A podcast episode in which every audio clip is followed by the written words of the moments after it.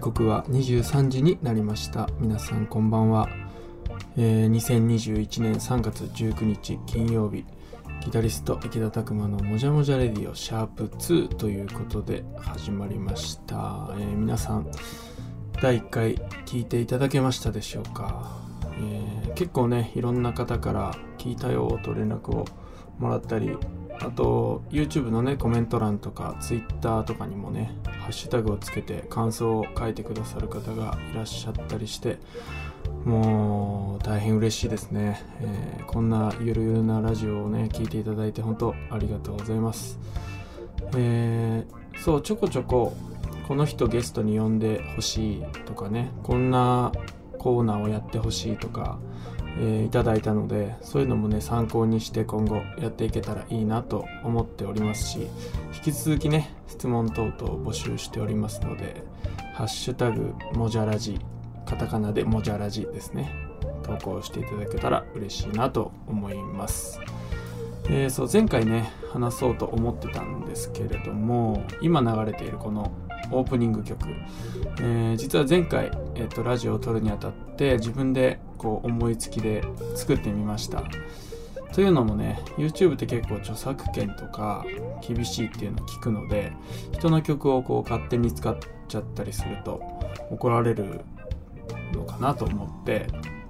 いろいろオープニングエンディングあとジングルとかね BGM とかいろんなものをこう自分で作りながらちょっとずつラジオっぽくしていけたらなと思っております。でその第1弾としてね前回はオープニングを作ったんですけども、えー、今回はですねちょっとエンディングを作ってみたいなと思っておりましてただねどんなエンディングにするかちょっとまだ悩んでるんですけど、うんと、オープニングはね結構なんでしょうね。かっこいい感じというかちょっとおしゃれな感じを目指して作ったのでエンディングは逆になんかポップな感じにしてみようかななんて思ったりしております。そこでですねちょっとまあ全くのノープランではあるんですけども今ここにウクレレがありまして聞こえますかねこれ。ウクレレがね今手元にあるんですよ。でまあウクレレ正直弾けるわけではないんですけど、まあ、せっかくなんでウクレレを使ってポップな感じのエンディングを作ってみようというチャレンジをしてみたいと思います。まあいい感じにできる自信は全くないんですけどもちょっとねまあチャレンジとして一回作ってみたいと思います。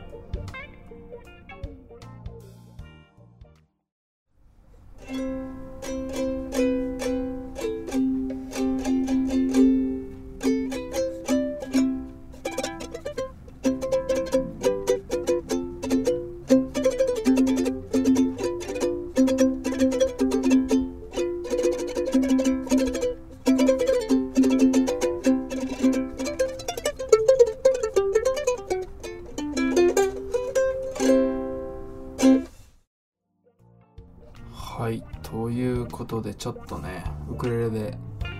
なんとなく作ってみたんですけども思ったよりもふざけた感じになっちゃいましたね。まあまあまあいいのかな。まあエンディングなんでね明るく終わるということでちょっとね一旦聞いてもらいましょうかね、えー、ギタリスト池田拓磨の「もじゃもじゃレディオ」エンディングテーマ聞いてみてください。はい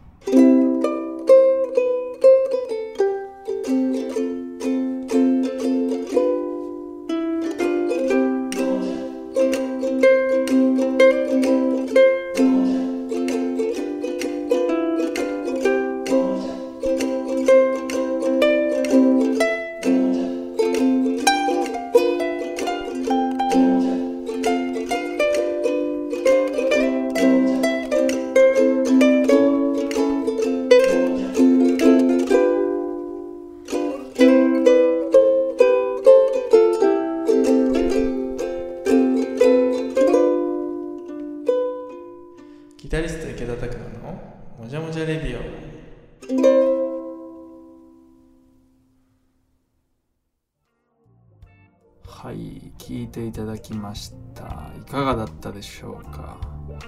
まあね僕のこの喋りとはすごくかけ離れてる感じがしてどうなのかと思いますけどまあまあハッピーなエンディングということでひとまずねこれでいこうかなと思います。今日のラジオの終わりからこれを使っていこうかなと思います。えー、さてさて、えー、ここからね急に話題は変わりまして今日はですねちょっと最近再び僕の中で流行りつつある宇宙をテーマに宇宙界ということでやっていきたいと思うんですけども、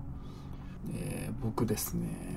宇宙とかですねあと古代文明とかそういうなんだろうロマンの詰まった話題がすごく好きでですね最近ちょっとまた自分の中でブームが来てましてせっかくなので僕のラジオでちょっとその辺をテーマに話していきたいなと思って今日はまず宇宙をねテーマにしたいと思うんですけども皆さん宇宙とか好きですかね？えー、今日はですねまあその宇宙系のトーク初ということでまあできるだけ皆さんにもこう魅力伝わるような話題にしたいなと思ってちょっと考えたんですが、えー、月ですね月についてのことをちょっと話していきたいと思います。まあ、月といってもねいろんな題材があって天体としてもね謎の点が多いのでそういう話題もあるんですけども今回はねあの月の探査、うんとまあ、要は人類が月に行って月を調べるっていうことについてちょっと話してみたいと思いますもしかしたらご存知の方も多いかもしれないんですけども実はですね人類が再び月面を今目指しているんですよ、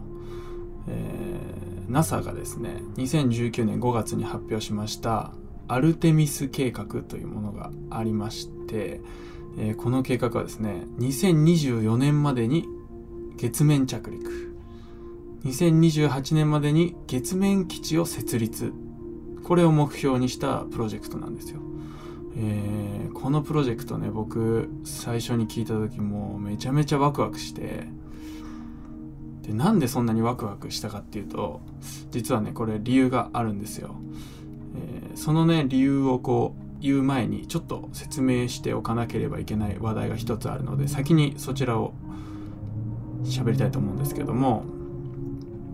皆さんアポロ計画ご存知でしょうかね？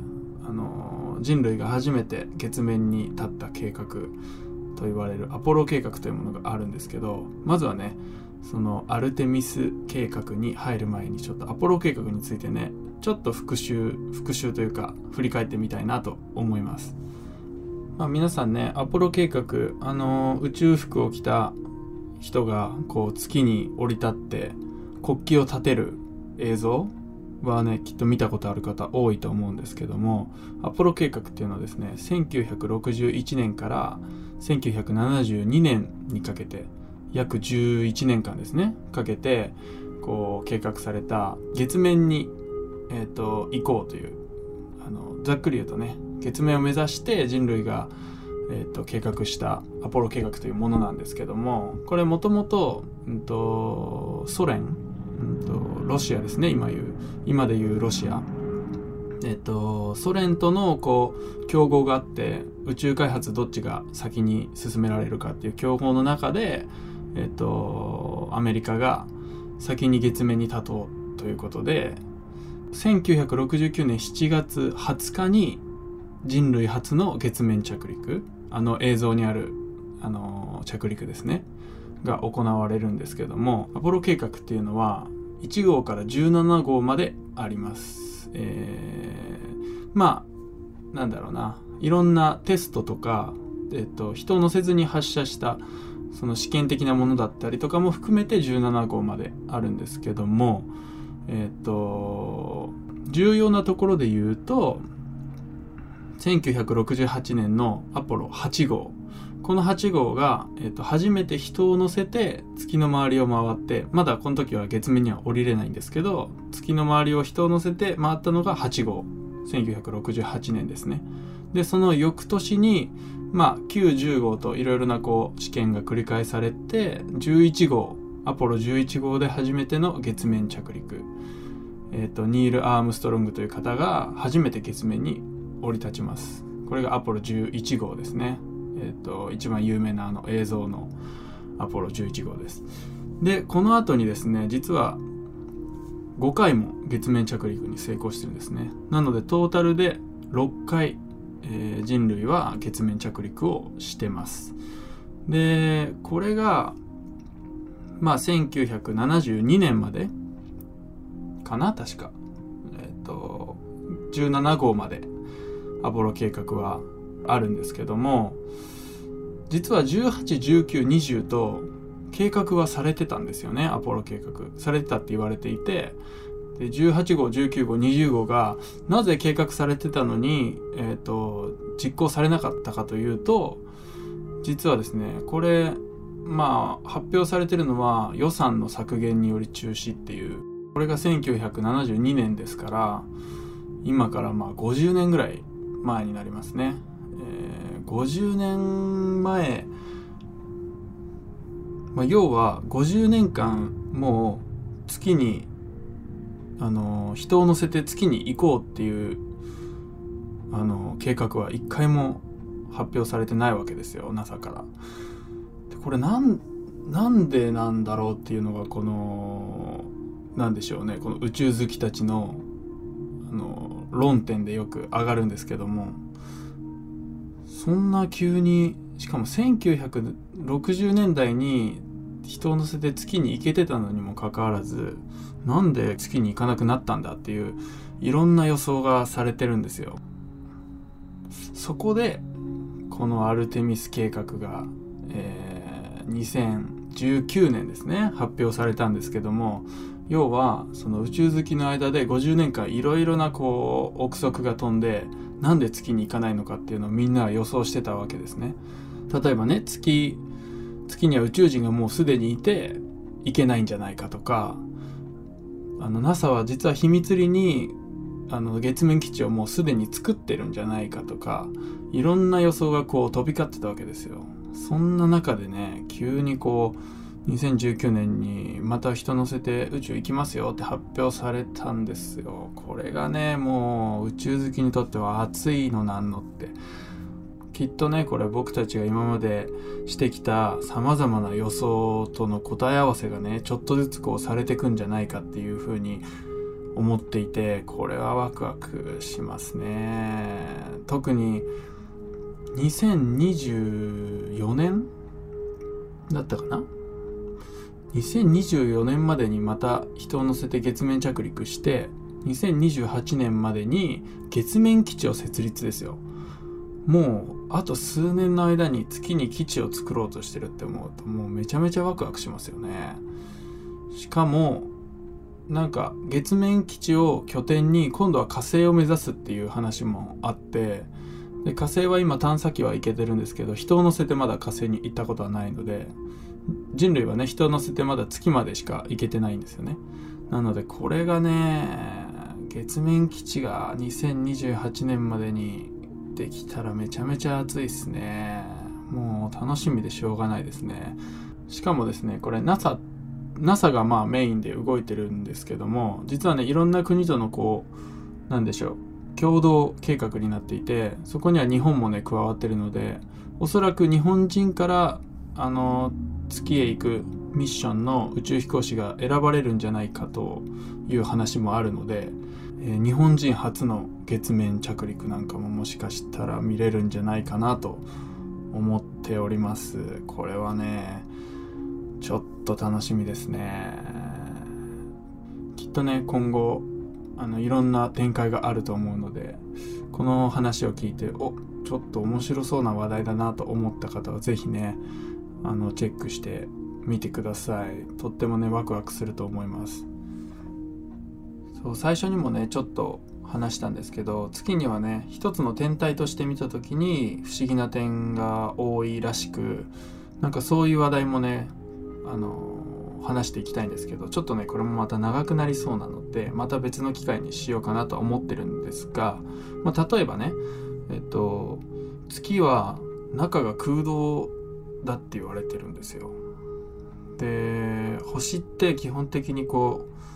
う重力まあ引力で真ん中にこう引っ張られて球体になっているんであの核というものが大体あるんですけど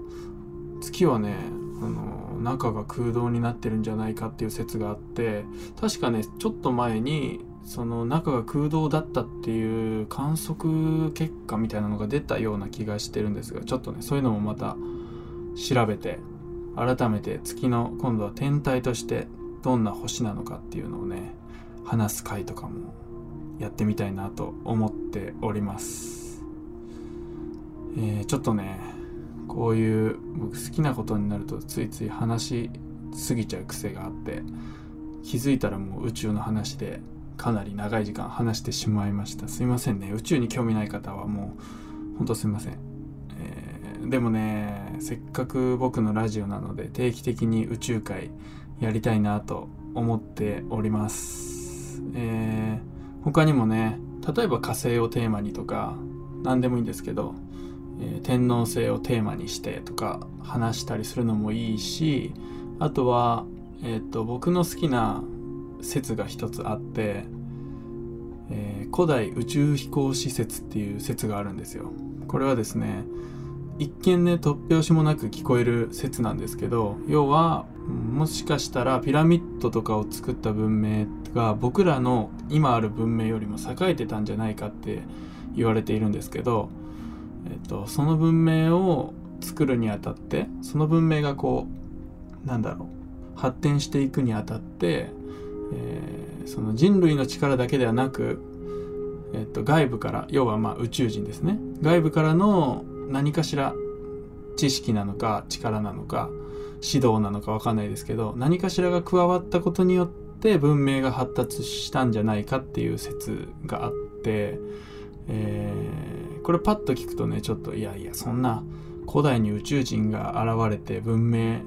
発達したなんてそんなわけないでしょって思うんですけどでも本当世界には真面目にこの説を調べてる学者さんがいっぱいいてですね。このいろんな人のこう予想を聞くとね結構ね楽しいですよこれは。本当にねえー、そうやって言われたら本当に宇宙人いたんじゃないって思うような様々な予想がされていてこういうのもねちょっと題材にできたらなと思っております、えー、他にもねこんなのありますけど知ってますか？みたいな、えー、話題をねまあコメント欄でも YouTube だったらコメント欄でもいいですし、えー、何でもね Twitter でもインスタでもいいのでぜひ教えてくれたら嬉しいです。えっ、ー、と基本的にはまあ宇宙系あとまあ古代文明系とかあと何でしょうね。ニコラ・テスラっていうあの科学者がいたんですけど彼の話とかもね結構好きですね。そういう話題もし持ってる方いたら是非教えてください、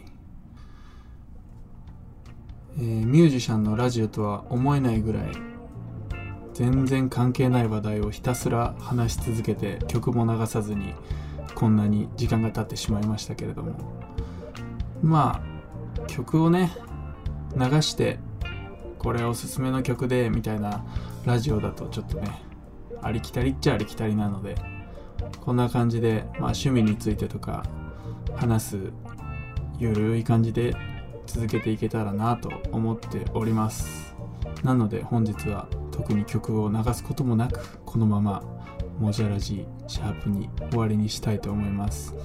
えー、次回はね何を題材にするのかちょっとまだ決めてませんけども皆さんに楽しんでいただけるように、えー、何かしら用意したいと思ってますので是非また次回も聴いてください。それでは本日作ったですねエンディングテーマそちらを聴きながらお別れにしたいと思います、えー、ギタリスト池田拓磨のもじゃもじゃレディオシャープ2でした。ありがとうございました。